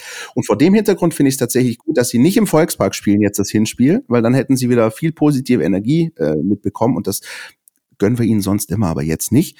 Uh, jetzt gönnen wir die positive Energie einzig und allein dem VfB. Und deswegen ist es, glaube ich, wichtig, dass sie jetzt nach diesem Auswärtsspiel mit selbst über 10.000 in Sandhausen jetzt in ähm, so, so eine Art Hölle Süd kommen. Also nach Stuttgart, wo sie wissen, sie spielen hier gegen einen spielstarken Gegner, ähm, die Hütte ist voll und, und ähm, da kann man auch schon mal ein Stück weit einknicken. Deswegen, eigentlich bin ich Fan davon, das Rückspiel zu Hause zu haben. In dem Fall, unter den gegebenen Umständen, finde ich das Hinspiel in Stuttgart wichtig. Und ein Punkt noch, und das sollte sich aber die Mannschaft auch, und das wird Ihnen, denke ich, Sebastian Hoeneß ganz sicher vermitteln, sie sollten sich dennoch vor Augen führen, dass der VfB mit großer Wahrscheinlichkeit diese Relegation nicht im Hinspiel entscheiden wird. Also klar, wenn du dir einen riesen Vorsprung rausspielst, okay. Aber wir haben es in den vergangenen Jahren in der Relegation auch oft erlebt, dass der Bundesligist mit einem eigentlich schlechten Ergebnis aus dem Hinspiel zu Hause rausgegangen ist und das Ding auswärts gedreht hat. Ja, ähm, es kommt tatsächlich, auch wenn sich der Bundesligist statistisch häufig durchsetzt, kommt statistisch tatsächlich selten vor, dass der Bundesligist das Hinspiel gewinnt. Weil sehr klar, ne? Ähm, plus mein Faktor, Erwartungsmanagement der Fans beim VfB. Wir können über die nächste Saison und die zurückliegende alles Mögliche sprechen, aber in diesen zwei Spielen muss auch eine andere Herangehensweise bei den Fans vorherrschen. Heißt, nicht zu kritisch mit den großen Dingen. Heißt, schießen die keine acht Tore, ist es kein schlechtes Spiel, sondern gewonnene Zweikämpfe, insbesondere wenn Flanken geblockt werden, da mal scharf drauf sein, weil das ist die Schwäche der Mannschaft. Da muss die sich rauskämpfen können. Die mussten Feedback direkt von ihnen reinbekommen. Das war eine gute Aktion. Das fördert die Lernfortschritte in der Abwehr und des Defensivverbands. Heißt, wird da eine Flanke geblockt oder ein Zweikampf gewonnen? Ausrasten. Ja, das bringt die Mannschaft voran. Positive Bestätigung. Das bringt nichts, wenn da mal wieder ein Schuss vom HSV durchkommt, dann so ein Raunen durchkommt. Egal, wird abgeheftet. Eine Steuervorlage. Zack, weg das Ding, ist nicht rein, also weg damit. Heißt auch wieder nicht rein. Neuer Angriff für den VfB. Aber wie gesagt, die kleinen Momente richtig draufgehen. Das wird den HSV einschüchtern. Es wird die eigene Mannschaft pushen. Weil wiederum, was du schon richtig gesagt hast, im Volkswagen äh, wird die Luft brennen. Und da werden dann halt nicht so und so viele tausend VfBler da sein. Es werden welche da sein, aber die werden in der Minorität sein. Heißt, alles, was an Pfunden drin ist, muss im Hinspiel rausgefeuert werden, auch von den Blöcken und zwar in positiver Energie. Weil dann glaube ich wiederum, zwar vielleicht nicht zu null, aber wohl, ich bleibe jetzt bei meinem Standpunkt. Es wird vielleicht äh, das, der Mythos der Saison ausrechnet da, äh, spielt man zu null. Man fährt auf jeden Fall einen Heimsieg ein, wenn die Power von den Rängen kommt, was auch in den letzten Wochen schon kam, aber man muss es nochmal zuspitzen. Plus die Mannschaft davon befeuert auch ihren Weg findet. Ich bin auch überzeugt davon, dass selbst ein knapper Sieg mit einem Tor im Hinspiel super wäre für den VfB, weil äh, der VfB ist wirklich in der Lage und hat sich auch auswärts stabilisiert mittlerweile, ist definitiv in der Lage, in Hamburg Remis zu spielen. Ähm, die haben zuletzt auswärts echt vielen Widerständen getrotzt. Auch da Hertha mal kurz ausgeklammert, ja, das werden wir jetzt wirklich auch mal als Ausrutscher unter Sebastian Hoeneß. Aber auswärts Bochum, auswärts Augsburg, äh, auswärts Mainz, auch mit Rückschlägen umgegangen, auch mit Rückständen umgegangen. Und das ist mir wichtig zu betonen. Deswegen ist es super, dass du das gerade auch ansprichst mit Blick auf die Atmosphäre und die Fans. Selbst ein knapper Sieg, ja selbst ein Unentschieden würde dem VfB viel, viel offen lassen. Und ähm, das ist etwas, woran ich, woran ich mich besonders erinnere. Ich bin schon bei einigen Relegationsspielen im Stadion gewesen und Relegationsspiele sind atmosphärisch was Besonderes. Die sind nicht vergleichbar mit, äh, mit Bundesligaspielen. Ähm, nach dem Hinspiel zwischen dem VfB und Union, das 2-2 ausgegangen ist, war im Stadion des VfB eine unfassbar negativ aufgeladene Stimmung. Also das war sehr gereizt, da gab es auch noch vereinspolitisch äh, Querelen beim VfB, aber generell hast du richtig... Wann denn nicht? ja, das Touché. Ähm, aber du hast nach diesem 2-2 gegen Union wirklich negativ konnotierte Stimmung wahrgenommen. Also diese Mannschaft ist wirklich nicht mit, die ist mit einem Riesenpäckchen nach, nach Berlin zum Rückspiel gereist. Und das hast du ihnen angemerkt, auch über die gesamte Spielzeit im Rückspiel. Ähm, und das darf halt eben nicht passieren. Deswegen fand ich auch die Reaktion von Sebastian Hönes nach dem Hoffenheim-Spiel richtig. Und genau das braucht es auch am Donnerstag nach dem Spiel. Solange du keine ergebnistechnische Vollkatastrophe einfährst, weiter pushen. Es ist auch nach dem Hinspiel nicht vorbei.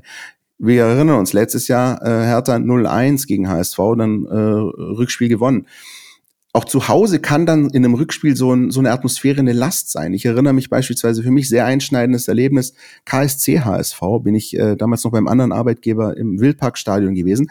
Und als dann der KSC 1-0 geführt hat, so von der 80. Minute an aufwärts war eine ganz komische Stimmung im Stadion. Das war schon dieses, da gab es keinen wirklichen Support, es war so ein Grundrauen, alle wollten nur noch den Aufstieg und den Platzsturm und das war äh, kaum auszuhaltende Stille in diesem Stadion. Ähm, auch das macht was mit dir als Heimmannschaft. Ne? Und, und ein Stück weit natürlich dann äh, Gräfe, Freistoß, Diaz, alles unglücklich, aber spätestens in der Verlängerung ist der KSC auch an diesem Druck auch atmosphärisch äh, zerbrochen. Ja, das, ähm, das ist auch was, was, was man beachten muss, dass man auch, je nachdem, wie das Hinspiel läuft, auch zum Rückspiel fährt. Felix Magath hat das letztes Jahr aus härter Sicht perfekt gelöst. Der verliert das, 0, äh, das Hinspiel 0-1 stellt sich in die Pressekonferenz am Sonntag und sagt so, und jetzt ist der HSV derjenige, der was zu verlieren hat. Wir haben nichts mehr zu verlieren. Und schiebt den kompletten Druck psychologisch auf den HSV, der ebenfalls im Rückspiel zu Hause daran zerbricht. Also ganz wichtig, auch wirklich für die Fans da draußen. Du hast die Chance, im Hinspiel dir eine super Ausgangslage herauszuspielen, aber die Relegation wird nicht im Hinspiel entschieden. Richtig. Selbst, also mal abgesehen, man, äh, man gewinnt 5-0. Ja, okay, alles klar. Dann, äh Nein, aber vor allem, der springende Punkt ist ja auch, was das dann vorher diese bescheuerte Europapokalregelung wurde ja dann abgeschafft, ne? Was heißt, selbst du kannst nicht mit zwei Unentschieden absteigen. Genau, du kannst nicht mit Unentschieden absteigen, was der Ironie der Saison passen würde, dass man äh, mindestens einmal Unentschieden spielt in diesem Rahmen der zwei Spiele. Aber selbst eine 0-1 Niederlage ist nur ein Tor, was oft zu hüllen gibt, wo du mindestens ja, in Stuttgarter Tradition müsste es sehr früh fallen, äh, dann hat man gefühlt 180 Minuten Zeit, äh, das Ding gerade zu biegen.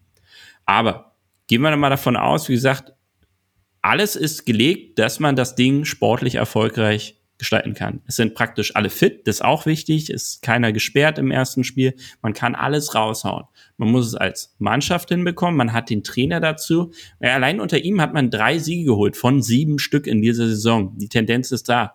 Und da sehe ich so ein bisschen die Parallelen zu Gladbach und Favre damals, der eine komplett verunsicherte Mannschaft übernommen hat, der einen Fußball beigebracht, die, die zu ihr passte die sich aus dem Keller hochgekämpft haben auf den Relegationsrang, die dann Erfolge gestaltet haben und dann Fußball angefangen haben. Ja? Der ganz andere Art zu spielen und eine erfolgreiche Zukunft zu gestalten. Und jetzt erstmal, wie gesagt, das Handwerk liefern gegen den HSV, Ding sicher machen Und ich bin guter Dinge, wenn man wiederum auch schon beim HSV sieht, wie nervös die da sind, dass ein Jonas Bold sich hinreißen lässt zu entblöden und jetzt die Relegation in Frage stellt. Weißt du schon, da ist, da ist nicht diese Überzeugung da. Das war Tim Walter, der das gut moderiert, aber sehe ich nicht. Ich sehe diese Mannschaft wieder kollabieren äh, an sich selbst, aber der VfB muss auch bereit sein, dann den Stoß auszuüben, weil ansonsten trifft halt doch mal der HSV das Tor. Weitere Zahlen, Daten, Fakten zum ehemaligen Dino hat unser Felix. Dramatisch den direkten Aufstieg schon kurzzeitig sicher geglaubt, belegt der Hamburger SV doch am Ende der Zweitligasaison den dritten Platz. 66 Punkte hat der HSV gesammelt. Dem VfB reichten beim letzten Wiederaufstieg 2020 58 Punkte für den zweiten Platz und somit den direkten Aufstieg. Damit trifft der VfB auf seinen Ex-Trainer Tim Walter. Er übernahm vor der Zweitligasaison 2019-2020 und wurde nach der Hinrunde punktgleich mit Platz 2 auf Platz 3 entlassen. Der Hamburger SV stieg 2018 ab, ist also schon der fünfte Versuch, den Aufstieg zu schaffen. Dreimal wurden die Hanseaten Vierter. In der vergangenen Saison verspielten sie einen Sieg im Hinspiel der Relegation, noch im Rückspiel gegen Hertha BSC und stiegen nicht über die Relegation auf. Die vorherigen Relegationen des HSV allerdings als Erstligist konnten sie für sich entscheiden und so zweimal noch den Klassenerhalt erreichen.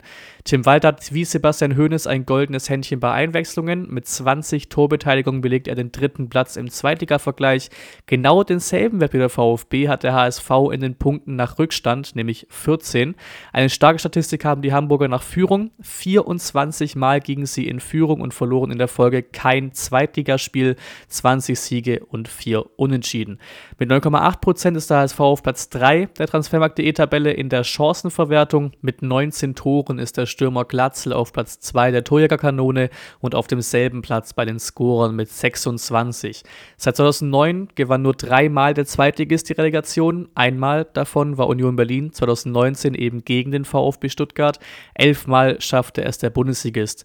In den Heimspielen gegen den HSV hat der VfB eine Gesamtbilanz mehr als doppelt so viele Siege. Die letzten fünf Heimspielduelle verloren die Schwaben nicht. In Hamburg ist die Gesamtbilanz tatsächlich genau gleich, nur diesmal für den HSV. In den letzten fünf Spielen in Hamburg gewann der VfB zweimal, der HSV dreimal. Das sind also grundsätzliche Statistiken, die durchaus Hoffnung machen können.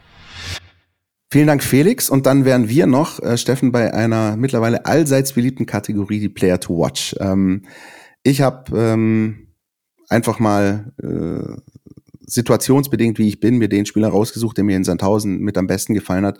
Der Torschütze Jean-Luc Dompe, ähm, Flügelflitzer, er hat sich echt gemacht im Lauf der Saison, ähm, sucht auch, also wir haben gesagt, hier Halbfeldflanken das eine, aber er ist einer, der auch oft die Grundlinie sucht, da durchläuft äh, und, und, und so äh, gefährliche Situationen. Er spielt das ein Spieler, der mir persönlich sehr gefallen hat.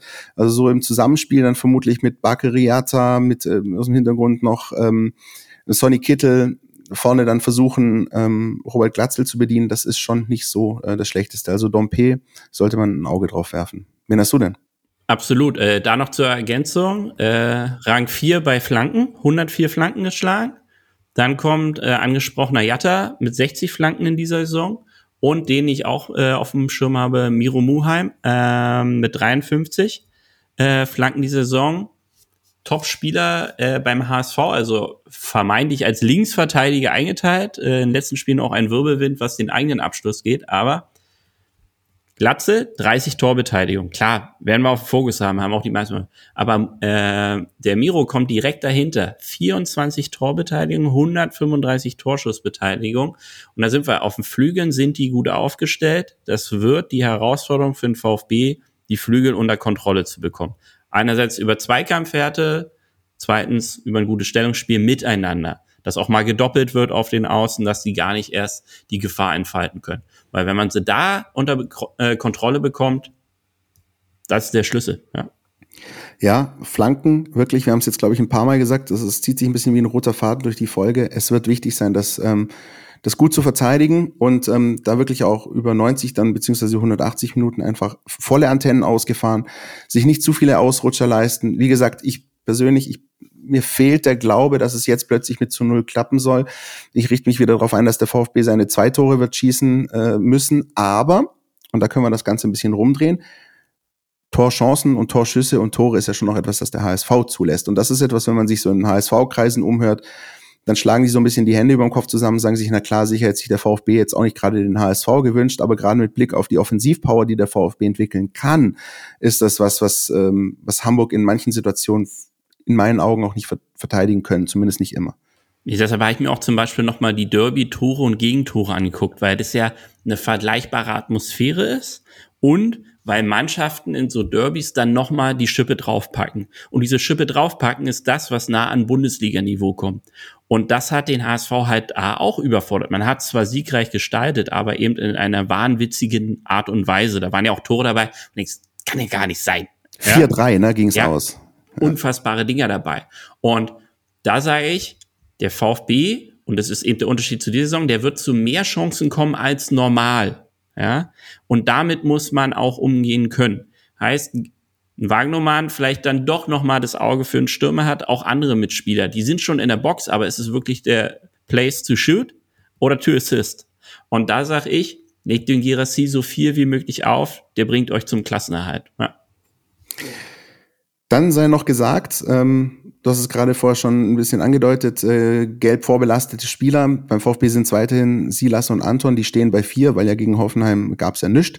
Äh, aber musst du aufpassen, Hinspiel, eine gelbe, dann bist du im Rückspiel gesperrt. Auf der anderen Seite auch da, klar, wenn es äh, darum geht, mal nicht lieb und nicht brav zu sein, dann musst du dir auch die gelbe abholen, aber halt nicht irgendwie durch Ball wegschlagen oder meckern oder sonst irgendwie was. Ähm, Personal Torhüterposition ist so das Einzige, was tatsächlich noch ein bisschen fraglich war jetzt nach dem Wochenende. Ähm, dadurch, dass wir jetzt schon am Dienstag aufnehmen, äh, auch da gibt's die aktuellen Infos natürlich bei uns zu lesen in der App Mein VfB Plus oder auf den Portalen Stuttgarter Zeitung, Stuttgarter Nachrichten. Fabian Prelo mit Kniebeschwerden schon ins Spiel gegangen am Samstag gegen Hoffenheim, ist dann humpelnd, äh, dick bandagierten Knie äh, rausgelaufen am Samstag.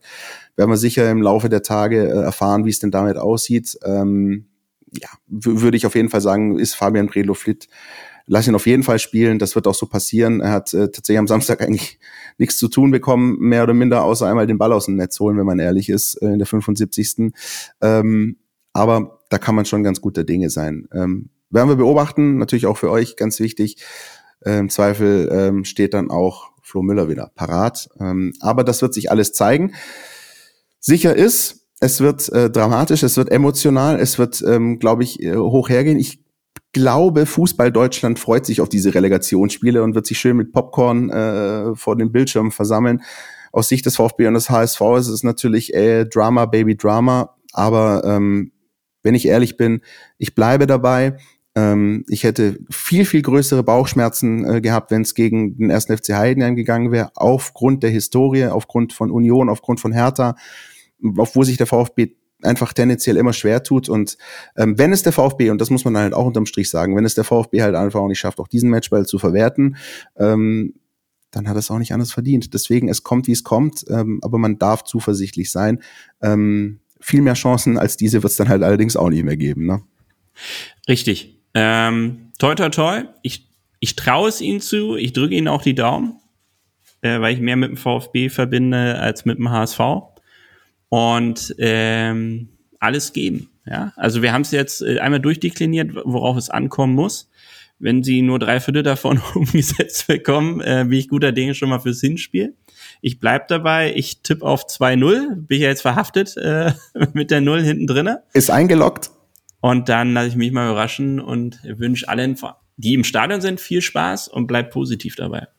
So werden wir es tun. Und ähm, ich bedanke mich ganz herzlich bei dir, Steffen. Danke, dass du dir die Zeit genommen hast, auch so kurzfristig nochmal den Tag umzuswitchen äh, aufgrund äh, der Gegebenheiten. Danke dafür und auch danke für deine Insights. Ähm, ich äh, bin sicher, das ist nicht das letzte Mal, dass wir uns hier gehört haben. Das hoffe ich. und immer wieder eine Freude. An euch da draußen natürlich, alles zu den Spielen gibt's bei uns zu lesen. Am Donnerstag, im Nachgang, am Montagabend, am Dienstag und wir in Podcaststadt hören uns dann äh, ganz regulär wieder in der nächsten Woche, dann vermutlich aufgrund des Feiertags am Mittwoch. Also immer mal wieder was Neues. Ähm, mit der großen Saisonabschlussfolge werden wir dann einfach wissen, wie denn die Relegation gegen den HSV ausgegangen ist und in welcher Liga der VfB in der nächsten Saison spielt. Das letzte Wort dieser Folge und das ist unser positiv konnotierte Rausschmeißer, unser Mutmacher für die Relegation. Das letzte Wort hat VfB-Trainer Sebastian Hoeneß. Wir müssen da jetzt äh, ganz eng zusammenstehen. Der, der Club, die Stadt, äh, das Team und äh, dann, dann, dann packen wir das zusammen. Cannstatt. Der Mein VfB Podcast von Stuttgarter Nachrichten und Stuttgarter Zeitung.